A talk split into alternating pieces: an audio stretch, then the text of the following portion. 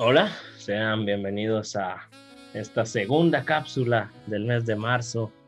Ya 10 de marzo, qué rápido pasa el tiempo. Y el tiempo puede pasar, pero nuestra confianza seguirá puesta en Cristo. Hoy les vengo a hablar de un tema bastante bonito, bastante útil, siento yo, que todos hemos tenido, que todos tenemos, pero es importante saber el por qué es bueno tenerlos. Aparte, acaba de pasar el mes de febrero, el famoso mes conocido como del amor y de la amistad. Y quiero hacer un paréntesis para decírselos antes de comenzar, que la amistad no se debe demostrar solo el 14 de febrero.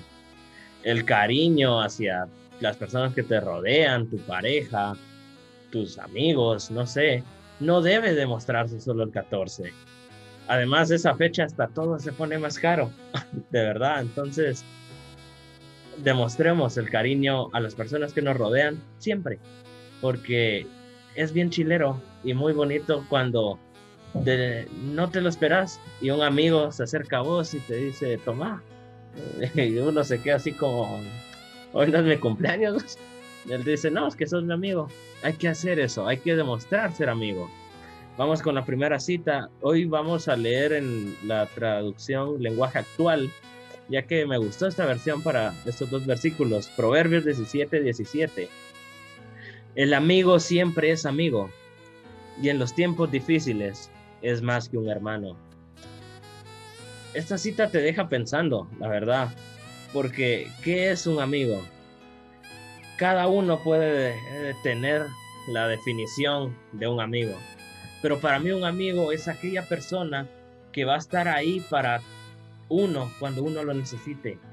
Va a estar ahí para ti cuando tú lo necesites, cuando necesites ayuda, cuando necesites un consejo, cuando necesites cariño, cuando estés triste, Él te ayudará a ponerte contento. Incluso dice, en tiempos de angustia es más que un hermano.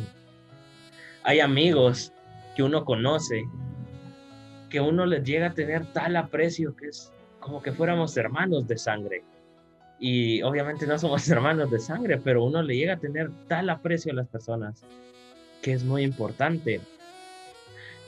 Ahora bien, y yo creo que todos hemos pasado por esta pregunta, y más ahora en cuarentena, por lo menos yo varios días me lo pregunté, y yo me decía, ¿yo ser un buen amigo? Si yo fuera otra persona, me gustaría que Josué fuera mi amigo. ¿Qué tiene Josué que lo hace un buen amigo. ¿Cómo saber que yo soy amigo? Y yo me ponía a pensar y di vueltas y vueltas y vueltas. Y yo llegué a la conclusión de para demostrar que uno es amigo realmente de otra persona, no importa si estudiaron juntos, porque déjenme decirles, es muy fácil decir, él y yo somos amigos porque estudiamos juntos, o él y yo somos amigos porque vamos al grupo de jóvenes. Es muy fácil decir eso, porque conviven, tienen de qué hablar. Lo complicado es, por ejemplo, este año, que, que a mí me tocó ya salir del colegio, gracias a Dios y todo. Lo complicado es decir, ok, todas esas personas que en su momento decían, voy a estar ahí para vos, realmente han estado ahí para mí en los meses que llevo. Y me he dado cuenta que no. Y hay que tener cuidado de los falsos amigos, porque déjenme decirles que uno se va a topar con muchos falsos amigos. Y eso me lleva a la siguiente cita, Eclesiastés 4, 9 al 12. La verdad, más valen dos que uno, porque sacan más provecho de lo que hacen. Además, si uno de ellos se tropieza, el otro puede levantarlo. Pero pobre del que cae y no tiene quien lo ayude a levantarse. También si dos se acuestan juntos, entrarán en calor. Pero uno solo se muere de frío. Una sola persona puede ser vencida, pero dos ya pueden defenderse. Y si tres unen sus fuerzas, ya no es fácil derrotarlos. Es verdad, mantengamos amigos. Y yo les digo, esto posiblemente espero no ofender a nadie cuando diga esto, pero uno tiene que llegar a un nivel de madurez para decir, ok, yo tengo amigos de años, puedo tener amigos en la iglesia, vecinos, en el colegio, no sé, en la universidad, trabajo, etcétera. Pero cada amigo que tú tengas, mira si esa persona edifica tu vida. Mira si esa persona no te va a estorbar de cierta manera para cumplir tus sueños. Porque hay amigos que tristemente te pueden llegar a estorbar de una, diciéndole de una manera cariñosa.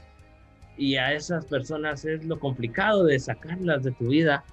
Y es mejor tener uno, dos amigos nada más, pero que tú sepas que estos amigos no son tus amigos, sino que son tus hermanos. Y van a estar ahí para cuando tú te caigas, te ayudarán a levantarte. Porque es más fácil que tú caigas y tengas un amigo que te ayuda a levantarte que tú ir, caer y que no haya nadie para levantarte. Ama a tus amigos, demuéstrale su cariño todos los días sin importar. No está de más escribir un mensaje, feliz día, feliz fin de semana, amigo, no sé qué.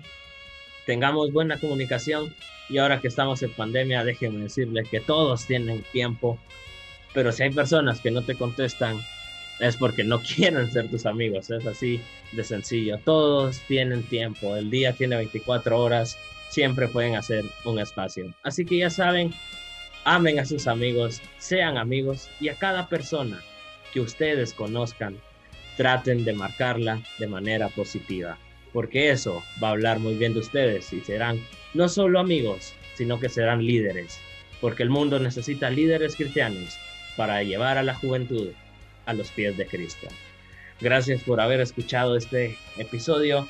Que Dios les bendiga, que pasen un excelente día, lo que queda de marzo, que Dios los siga bendiciendo, pero especialmente que Dios continúe bendiciendo a nuestra bella tierra que lleva por nombre Guatemala. Muchas gracias por escuchar, Dios les bendiga.